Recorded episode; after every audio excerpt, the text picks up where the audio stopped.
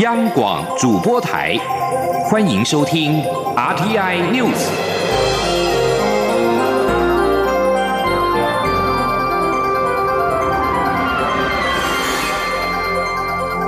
听众朋友您好，欢迎收听这节央广主播台提供给您的 RTI News，我是张炫祥。首先把新闻焦点关注到是美股三大指数创下新高。摆脱了美国总统川普遭到联邦众议院弹劾影响，华尔街股市三大指数十九号涨势再起，均创新高。投资人把焦点放在华府跟北京的贸易协议带来的希望。道琼工业指数中场上涨了一百三十七点，或百分之零点四九，收在两万八千三百七十六点。标准普尔五百指数中场上涨了十四点，或百分之零点四五，收在三千两百零五点，首度突破三千两百点的关卡。以科技类股为中心的纳斯达克指数中场上涨了五十九点，或百分之零点六七，收在八千八百八十七点。接着把新闻焦点回到台湾的二零二零总统大选，打选战拼创意。国民党总统候选人韩国瑜十九号在脸书直播孵小鸡，他将一颗颗鸡蛋放进孵化器里面，邀请网友在二十一天之后一起观看小鸡孵化成功。他强调，政府就像孵化器，要提供好的环境，才能够协助青年展翅高飞，让国家。欣欣向荣。央广记者刘品希的报道：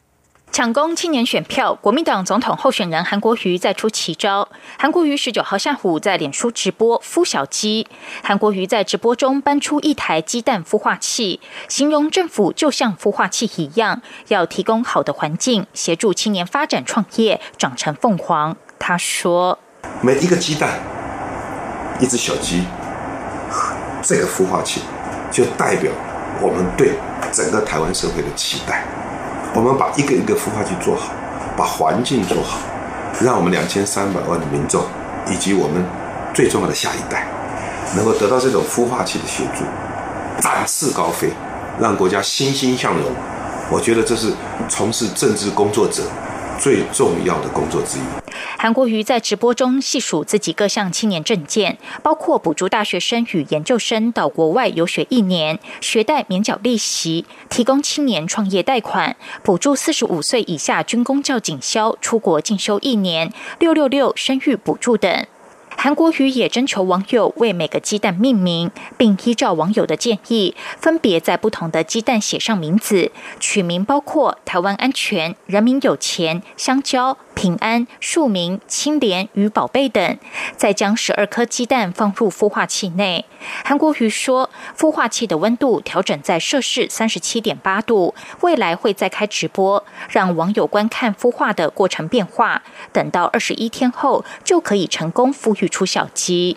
央广记者刘平熙的采访报道。距离明年大选只剩下三个星期，为了催出选票，韩国瑜阵营规划起码将在北中南举办三场大型的造势活动。率先登场的是十二月二十九号台中的造势晚会，元月九号跟十号则分别在台北凯道跟高雄的梦时代举办选前之夜，力拼能够翻转选情。而二零二零逼近，民进党则是卯足全力大催票。二十二号是规划由副总统候选人赖清德跟副总统陈建仁双北大车扫打头阵。十二月下旬到明年的元月十一号投票前的选前黄金周。蔡赖双母鸡也会在全台湾各个县市举办大型的造势晚会。选前之夜，则是从高雄出发，再到新北市，最后在凯道大集结，力拼总统连任，国会过半。而副总统候选人的电视政见发表会今天二十号晚上登场。民进党副总统候选人赖清德表示，自己是从容以对，希望能够为整体的选情来加分。对于韩国瑜在政见发表会当中表示，他也曾经见过对岸的高官，赖清德则表示自己见的是市长，谈城市交流不能够相提并论。记者欧阳梦平报道。副总统候选人唯一一场电视政见发表会将在二十号晚间举行。民进党副总统候选人赖清德十九号接受访问时，被问到准备的如何，是否会紧张？赖清德说，副手的压力当然不比总统候选人，而且他曾担任过许多公职，在许多场合都曾向国人报告，所以对于政见发表会是从容以对。希望说明蔡英文总统这三年来的政绩，以及他个人对台湾的理念和对未来的看。法，希望能为整体选情加分。对于国民党总统候选人韩国瑜在政见发表会回应进中联办的质疑时，提到赖清德也曾到对岸会见高官。赖清德说自己当时见的是市长，谈的是城市交流。韩国瑜应该诚实面对国人的质疑，拉不相当的人相提并论并不恰当。他也为韩国瑜没有利用政见发表会说明政见感到可惜。他说。因为高雄市市长当不到一年就来竞选总统，那国人都认为他还没有时间去证明他有能力当好高雄市市长，如何来竞选总统呢？那政见会呢，其实是他大好的机会，应该要拿出福国利民的政见，要带领台湾往向何方？但很可惜，他放弃了这个难得的机会。把多数的时间都用来攻击，或者是表达自我的意识形态，真的是很可惜。对于国民党人士宣称握有蔡总统与中国高层会面的证据，要在选前公布，赖清德则认为这应该是选举语言。不然早就公布，不会留到现在。他也呼吁每组候选人及政党要珍惜台湾的民主，不希望任何一方在最后做出国人无法接受的竞选伎俩，或是发表不堪入目的言论。中央广播电台记者欧阳梦平在台北采访报道。而在亲民党方面，总统候选人宋楚瑜十九号到新竹科学园区跟科技业界来座谈。宋楚瑜表示，产业界反复提出五缺问题，政府目前都还没有解决。最重要的是缺乏政府整合能力，所以他才反复强调只做一任，没有连任或者是筹拥的压力，好好的解决问题。请听记者郑玲报道。二零二零大选首场总统候选人证件发表会十八号晚间落幕。亲民党总统候选人宋楚瑜十九号上午到新竹科学园区与科技业界座谈，会前被问及经过昨天证件发表会后有何感触。宋楚瑜表示，他昨天特别提到台湾现在必须面临的内外环境，要了解美国、日本和对岸的互动关系，今年、明年会有重大变化。宋楚瑜说，尤其是中美贸易的对撞，台湾未来要。左右逢源还是左支右绌，都是政府必须好好处理的问题。我们的生产链，现在我们的经济环境的五缺的问题，到目前为止，政府对这个五个重大的问题没有好好的去解决：缺水、缺电、缺我们的人才、缺劳力。但是最重要的。是缺乏一个政府的整合的能力，这个才是真正我们应该去好好去处理的事情。宋楚瑜说：“因此，昨天他才三次大喊只做一任，而且要拨乱反正。因为如果四年中不能好好解决问题，台湾年轻人不会有好的前途。所以他才要只做一任，没有连任愁拥的压力，更不会想拿选举变成他解决问题的思维。”宋楚瑜也提及过去担任省长时，解决科学园区基础建设问题，包括道路、水库等。他说：“红海创办人郭台铭也谈到十个最重要与高。”科技的整合，这就是未来台湾能持续向上发展的基础。所以必须跟科技业整合，为年轻人创造规划更好的前途。央广记者郑玲采访报道。美中贸易战，再加上有全球版“肥咖”之称的共同申报准则上路，吸引海外台商资金汇回，以及扩大对台湾投资。台湾中央银行十九号举行今年最后一次的里监事会议，央行特地点出，国内房市交易量增加，而且房价缓升。央行总裁杨金龙也示警，即使是如此，国内新建案余屋仍然是有近八万户还没有去化，而且银行对于房地产虽然是乐观，但是仍然还是相当的谨慎。记者陈立信宏报道。美中贸易战带动台商回流投资，房地产市场跟着回暖。根据资诚全球联盟组织的调查，今年大台北地区不动产市场渴望出现明显复苏，而受传统商办老化影响，信义区、南港区以及大直将成为企业总部的新据点。台湾国内不动产市场随着台商资金回流再度出现变化，不仅房市交易量增加，房价缓升，建商也增加购地。和推案，银行购物贷款及建筑贷款年增率持续升高。中央银行十九号举行今年最后一次理监事会议，在会后出具的黄皮书中，也特别整理新加坡、南韩以及香港三个邻近经济体随着房市景气变化而调整房贷成数上限的情况。央行总裁杨金龙在会后记者会上也表示，从国内不动产交易量和价格观察，确实都是往。上的趋势，至于中南部也出现所谓的补涨行情，但它也示警。尽管如此，台湾国内新建案与屋仍有近八万户。银行目前对于国内房地产虽然乐观，但仍是谨慎应应。央行仍会持续维持对高价住宅的贷款管制。杨金龙说：“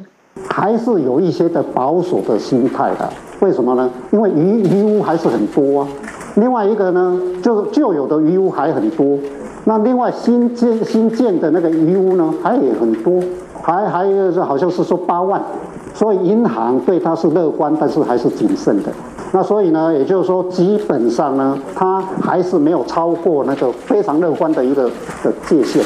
央行也指出，为了防范房价泡沫以及维护金融稳定，国际间广泛运用贷款成数的上限规定，像是新加坡、南海以及香港，长期随着房市景气波动机动调整，在房市景气热落时紧缩贷款成数的上限，抑制贷款成长；景气衰退时则反之。中央广播电台记者陈林信鸿报道。经济部指出，台商回流总和突破了七千亿元，但日前曾被质疑回流资金是零元。台湾金融研训院的董事长吴中书十九号表示，根据中金院的调查，已经评估回台湾投资或者是设点的台商当中，有百分之九十二点五的资金来源是来自境内，仅有百分之七点五是来自境外。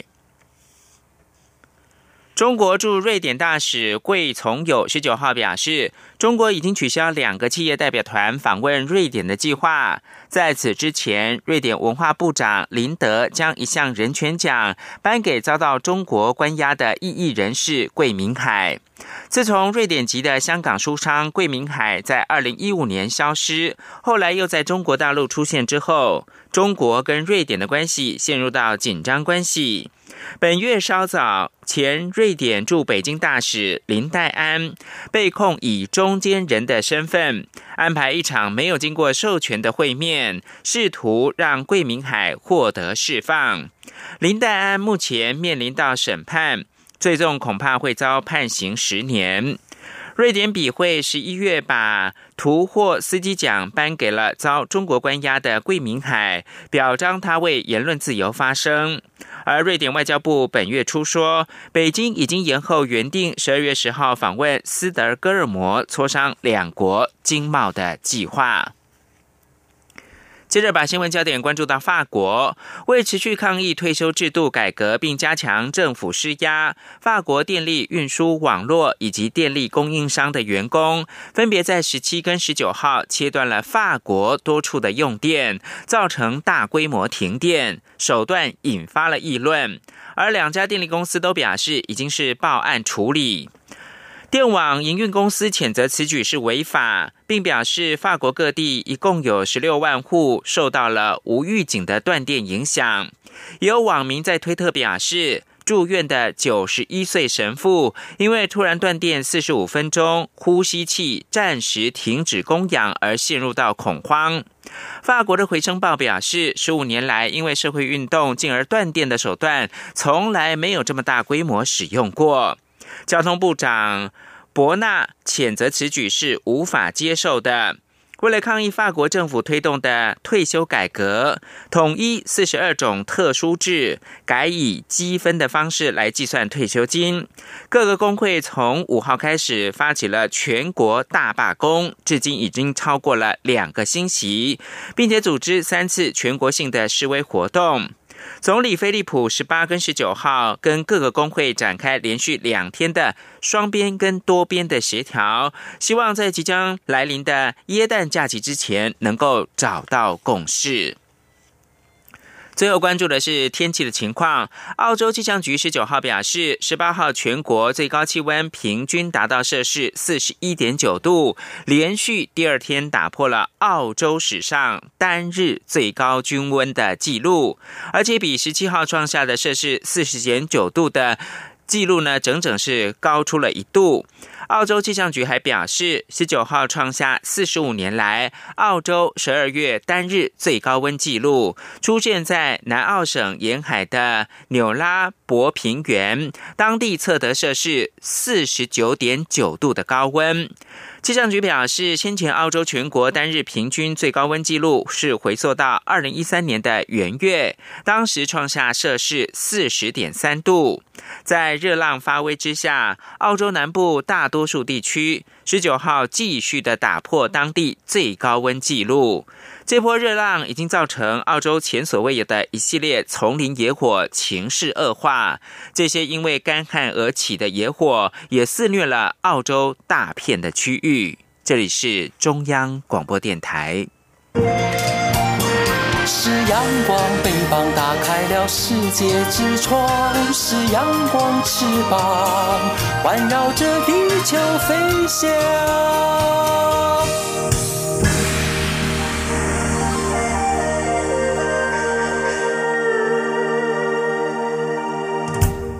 现在是台湾时间清晨的六点四十六分，又过了五十秒。我是张顺祥，继续提供新闻。为了推动原住民族的旅游发展，并且跟世界各国原住民族建立合作关系。行政院原住民族委员会向世界原住民族旅游联盟顺利争取到二零二二年世界原住民族旅游高峰会的主办权，并于十九号在台北的圆山饭店签署合作备忘录。请听记者杨仁祥、吴丽君的采访报道。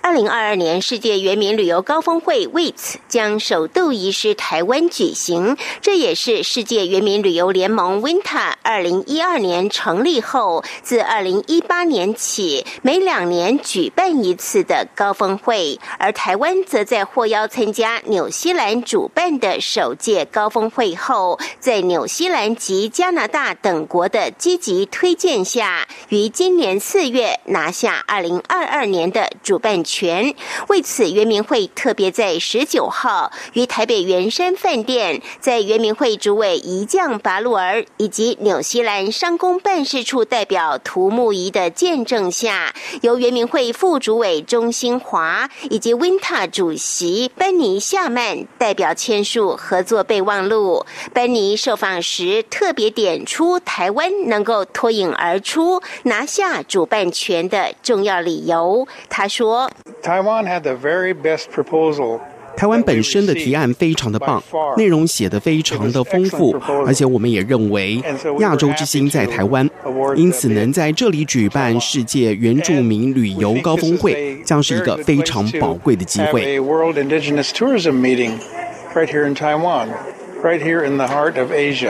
积极促成这场高峰会的幕后推手，行政院发言人 Glass Udaka 也应邀出席致辞，并强调这场高峰会在台湾举办的珍贵意义。Glass 说：“那这样的一个会议在台湾举行有什么样的意义？原住民族跟土地是如此的接近，我们只想告诉大家，我们有能力，也有权利。”管理我们的土地，而且我们是最能够有资格以第一人称告诉全世界台湾有多美丽的主角。我们希望二零二二年可以让全世界看到台湾原住民族旅游的。高峰以及达到新的境界。此外，包括博流驻台大使欧克利、贝里斯驻台大使赫戴安，以及巴布亚、纽几内亚、印尼和马来西亚等驻台代表也出席这场盛会。澳洲驻台办事处代表高戈瑞更在致辞时正式邀请台湾参加明年由澳洲主办的原民旅游高峰会，同时欢迎台湾拿下第三届主办。权高歌瑞说：“当然，我们欢迎台湾取得下一届二零二二年世界原住民族旅游高峰会主权的消息。我们将会协助台湾顺利。”交接主办权。一将则指出，台湾原住民共有十六个族群，岁时祭仪从一到十二月都有，这也是台湾推动部落国际旅游最大的卖点。中央广播电台记者杨仁祥、吴丽君在台北采访报道。一百零八年度体育运动精英奖揭晓，体操王子李志凯连庄夺得最佳男运动员奖，举重好手郭幸纯第三度暴走最佳女运动员的大奖。二零一九世界射箭锦标赛的女子代表队则是摘下了最佳运动团体奖，年仅十七岁的游泳新星王冠宏勇夺最佳新秀奖。央广记者郑祥云、江昭伦报道。体坛年度盛会体育运动精英奖十九号举行颁奖典礼，除了肯定所有获得杰出奖的运动选手，也公布年度大奖得奖名单。举重好手郭幸纯第三度拿下精英奖最佳女运动员奖。有趣的是，郭幸纯既是颁奖人，又是得奖人，在念出自己名字的那一刻，心情相当开心。郭幸纯今年在亚锦赛女子五十九公斤成功摘金。泰国世锦赛又拿下两面金牌，改写挺举和总和两项世界纪录。他一身大红造型出席颁奖典礼，展现十足夺奖自信。郭信纯说。我觉得能够入围，代表说就是代表说我的成绩其实一直在有一定的水准上，所以才能够入围。对，所以其实这个奖对我来说其实非常的特别，我觉得也是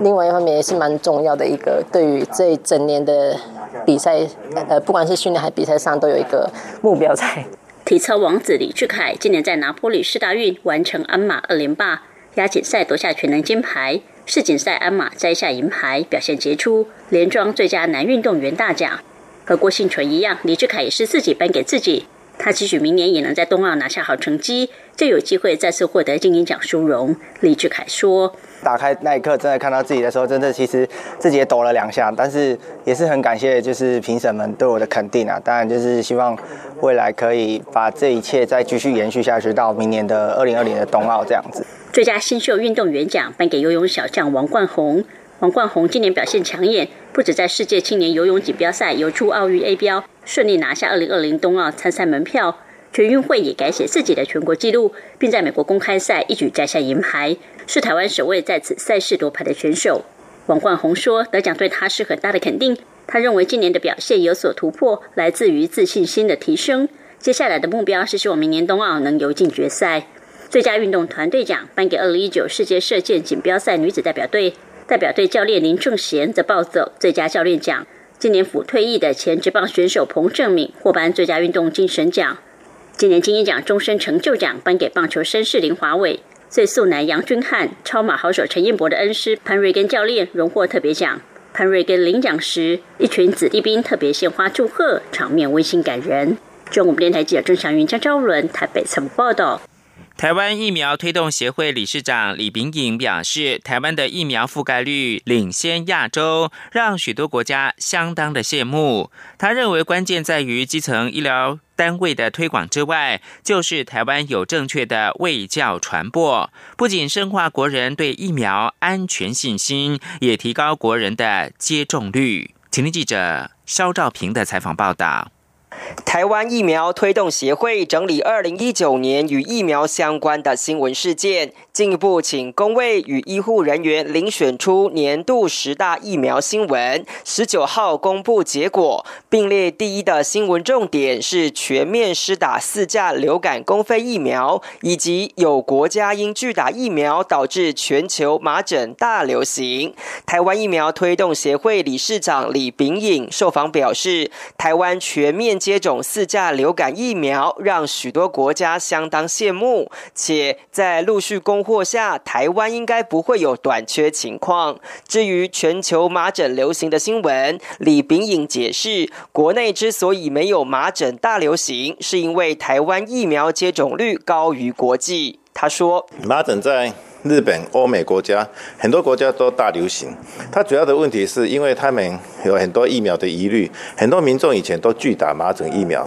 或甚至认为跟自闭症有关系。而事实上，在医学上，自闭症跟麻疹疫苗是完全没有关系的。那在台湾呢？台湾的那个疫苗接种就比较好，我们的麻疹疫苗接种率大概是有百分之九十六、百分之九十七那么高。针对疫苗覆盖率高的台湾经验，疾管署副署长罗一军受访表示，流感疫苗升级为四价，确实增加了民众施打诱因；而麻疹疫苗的接种率，则是反映国人对国际疫情的关注程度。他说：“就以前学校大概接种率是七成，今年可以提升到七成五。那另外在幼儿的部分明显增加了将近八成多，呃，老人部分也提升了三成多哈。呃，流感部分是这样子。麻疹的话，我想主要是受到呃今年年初开始一直有这个国际疫情哈，导致有境外入的个案。罗义军也说，政府对疫苗品质的事前检验与事后通报的把关机制相当严格，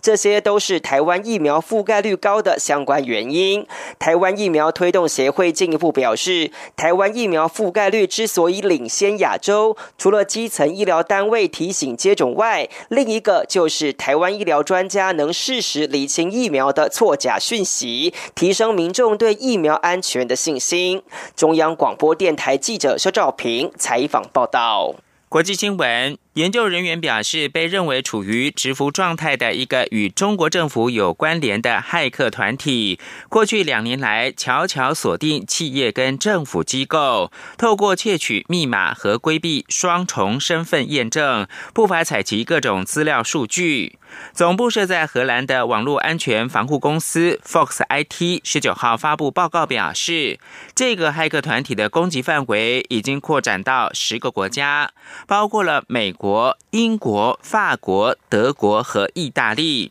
，Fox IT 表示，这些中国骇客在全球展开间谍活动，锁定的是航空、建筑、金融、医疗保健、保险、博弈和能源在内的产业。研究人员表示，这些骇客可能隶属名为 APT 二十的组织。研究人员也说，他们高度确定这是中国的组织，而且很有可能为支持中国政府的利益工作。美国财政部长梅努钦十九号说，美国跟中国将在明年一月初签署双方所谓的第一阶段的贸易协议，并表示这份协议已经彻底完成，目前只是在进行技术性的修饰。梅鲁钦在白宫向记者表示，这项协议已经进入到文本翻译阶段，不会再重新的协商。他表示，重点将会放在落实第一阶段。这个阶段，美国跟中国的农产品出口需要在未来两年之内提升大约一倍。梅努钦对 CNBC 电视台表示，中国增加对美国农业、制成品、能源和服务的采购，将在接下来的两年之内为美国的经济成长增加大概半个百分点。